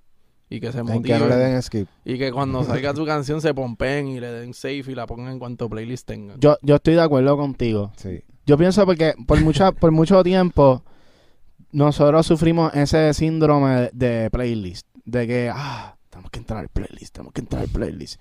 Y a la hora de la verdad, tú no puedes estar pensando en entrar a un playlist. Tú tienes que estar pensando en tu comunidad, en tu fanbase. Tú tienes que olvidarte de que alguien haga el trabajo por ti. Porque básicamente eso es lo que quieren. Que Sí. te carguen, ah, entrarme al playlist para que todo el mundo me escuche y ya tengo fans. No. Sí. Encárgate tú de crear tu propia vuelta, tu fanbase. Y entonces, de ahí, Spotify, Apple y todas las demás van a querer colaborar contigo. Claro.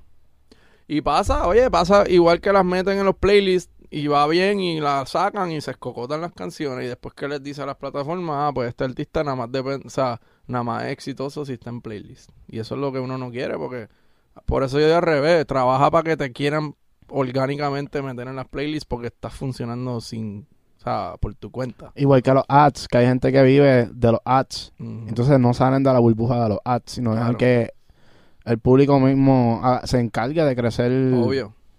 Y, Ah, y, y- y te digo, no es que una cosa esté mal o la otra, pero a nivel de, de- duración de lo que le, le puede funcionar a un artista o no, siempre tener una... eh, yo lo digo como un restaurante, papi. Tú- tú- si tú tienes un restaurante, por más que tengas el sándwich más cabrón del mundo, si no entra nadie a comerlo, ¿de qué te vale? O sea. Pero, pero los artistas tienen que tener cuidado con las campañas que se hacen porque están atrayendo números que no necesariamente son números que ellos quieren. Porque YouTube le va a empezar a recomendar a gente que de verdad no tiene ese interés. 100%. A nosotros nos ha tocado un, par de veces. O sea, nosotros empezamos YouTube como que haciendo campañas normal. Como que pasamos por el proceso de hacer las cosas mal, de hacer las cosas bien ya.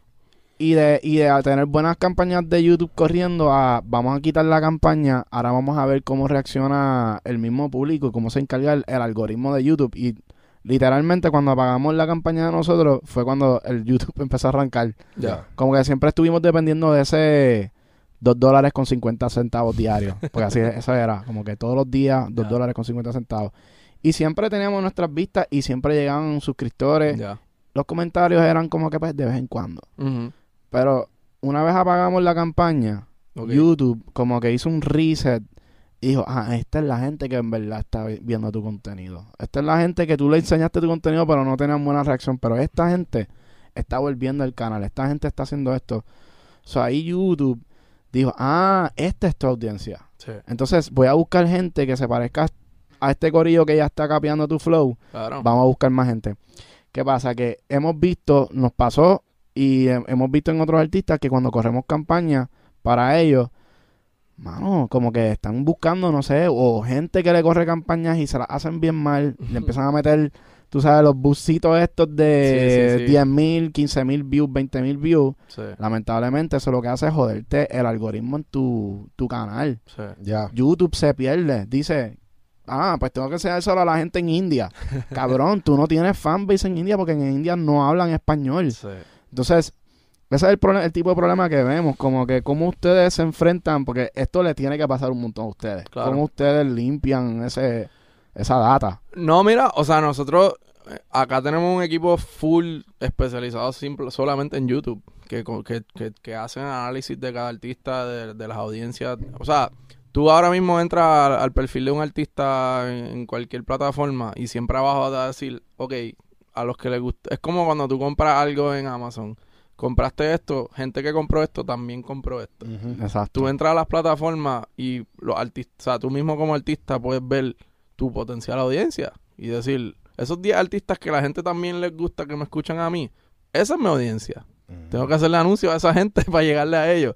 So, nosotros hacemos esos análisis también de decir cuáles son los mercados que potencialmente les gusta esta música, cuáles son los mercados que eh, el artista nos dice, mira, ya nos va súper bien en estos mercados, nos gustaría entrar a tal mercado. So, tenemos el, el estudio de decir, ok, esta es la manera de entrar a este mercado, esta es la O sea, todo es un estudio, porque si no es como tú dices, si le metes una campaña al garete, pues va a coger un millón de views de gente que ni le importa que, quién tú eres ni qué es tu música. Y vas a tener los views ahí en tu video bien bonito, pero no significa nada. Exacto. Y, y nosotros como compañía, yo como ella revalúo eso. Lo primero que miro es, ok, tiene 3 millones de views, pero dos comentarios. ¿Qué me dice eso? Fake. No fake o que, que no enganchó o que, o sea, que hicieron, a- trataron de hacer algo bien, pero no funcionó. O sea, que la canción no está gustando. Versus artistas que tienen 100 mil views, pero tienen 2000 comentarios. Eso me dice, coño, este chamaquito algo está haciendo, esta persona algo está haciendo que tiene una audiencia real ahí. Y ustedes no miran los comentarios.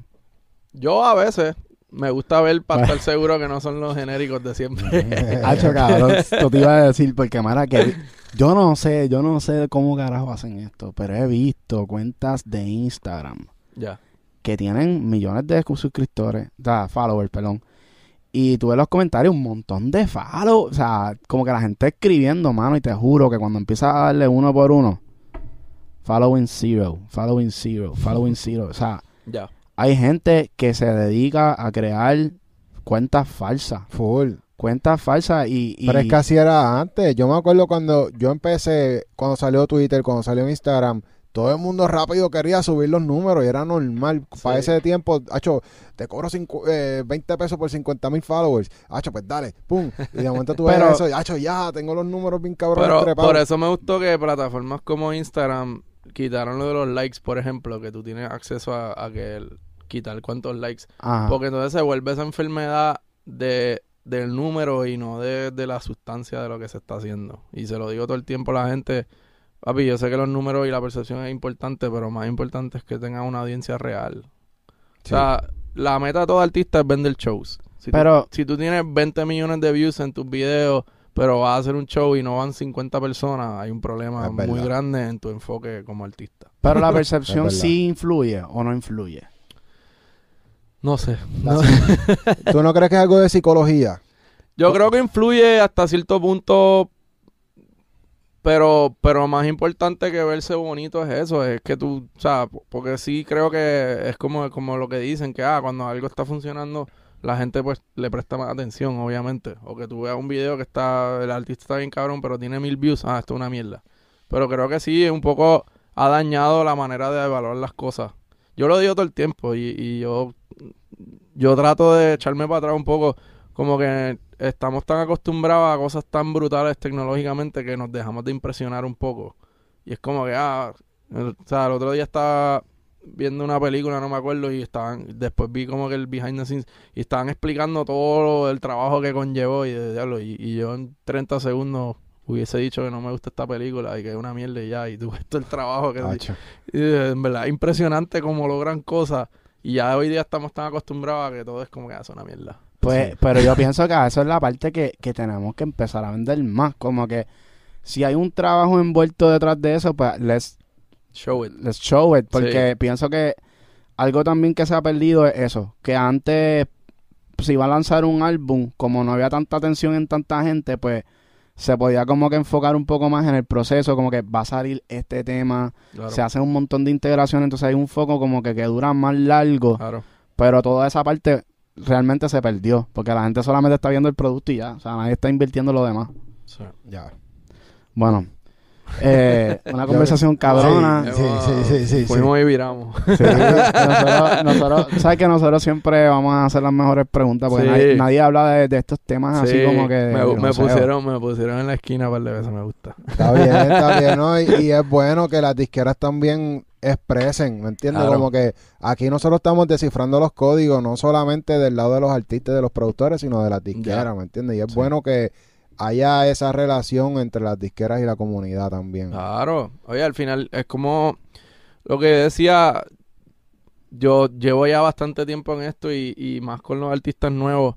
Por eso me gusta donde estoy en OneRPM porque podemos trabajar con de todo. Pero también me toca, o sea, nos toca educar de nuestro lado, de decir esto no es tan fácil como tú llegar y ya, y, y exigir algo. Y, y si no se da, no es que no nos importe, pero también queremos ver que es en seria la cosa. O sea, si sacas, tienes tres temas, pero nunca sacas una canción en tu vida, o sea, no, no hay como tú esperas que te demos un adelanto sustancial o que los porcentajes sean todo a tu favor y no hay algo, porque el riesgo también lo estamos tomando nosotros, en meterle tiempo, inversión, recursos, personal en, en- en que funcione.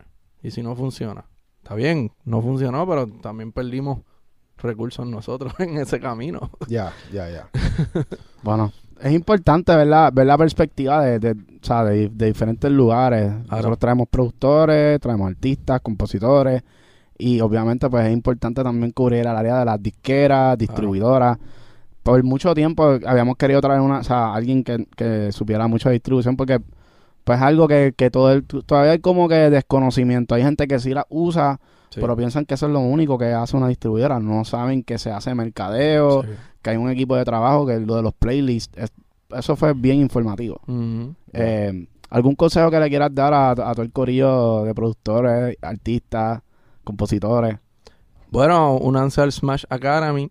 Ah, eso es verdad. No, mira, yo de verdad se lo digo y, y, y, y- y esto es, yo, yo, yo aprendí, yo empecé en esto sin saber, no tenía conexiones con nadie, o sea, yo literal me encantaba la música, yo de hecho estudié arquitectura primero y, y, tenía mi bandita que tocábamos en Río Piedra y dije, no, me gusta mucho más este lado. Em, pero, eh, eh, oye, uno ser genuino como persona, descifrar por qué es que lo quiere hacer. Yo, como les digo, en mi camino en esta industria yo he cambiado de vía varias veces, pero siempre fui genuino a lo que quería hacer yo. Y siempre le he sido leal a los que me han ayudado. Creo que eso se, se ha perdido un poco hoy también, de que la gente pues busca oportunidades rápidas, pero pero se les olvida que pues hay una persona detrás de- del que te está dando la oportunidad, ¿no? Y, y, y, eso, mano, ser, ser leal a los tuyos, a los que te apoyaron desde cero, este, no tener miedo en pedir ayuda. Porque a mí me o sea, yo, yo no estoy, yo llegué a donde estoy por mucha gente, no, no, no, no me atrevo a decir que fui yo solo a mis cojones joseando, porque, sea, tenía esa hambre, pero, Mm. pero me apoyé mucho de los que me ayudaron y los que me extendieron la mano. Y, y nada, mano, y, y seguir dándole. Esto es de, esto es de persistencia Ya. y de, de, de ser de, de ser humilde a nivel de no no humilde de, de- de ser el más buenazo ni nada humilde en, en ser real y entender cómo es de verdad tomarte el tiempo de entender cómo es esto porque porque este negocio no es fácil y, y requiere mucho mucho conocimiento pero también mucho este mucha fuerza mental como, como hablaron en su momento se presta para uno confundirse mucho en las realidades de lo que es este no y, y digo no no quitarse cuando la vean difícil porque a veces es normal o sea todos nos frustramos y llegamos a ese tope pero siempre hay una manera alrededor de eso. Y no tenerle miedo a evolucionar eso es parte de, de esto. Claro que sí. Bueno, tú sabes que aquí está donde aprenden los códigos del éxito. Ustedes saben, corillo. Gracias, Kevin Eiroa, de La One casa. RPM, por Ya. zumbar los códigos. ¿Viste? Las disqueras se atreven a zumbar códigos ¿Viste? también. Sí, sí, sí. estamos estamos aquí no y gracias a ustedes verdad yo sé que llevamos rato hablando para hacer esto y, cuenten conmigo para lo que necesiten estamos estamos acá a la orden Duro. Bueno, corillo, nos vemos hasta la próxima. Chequeamos. Super Chao. solo. Mr. Kine y estamos en Smash Podcast. Yeah.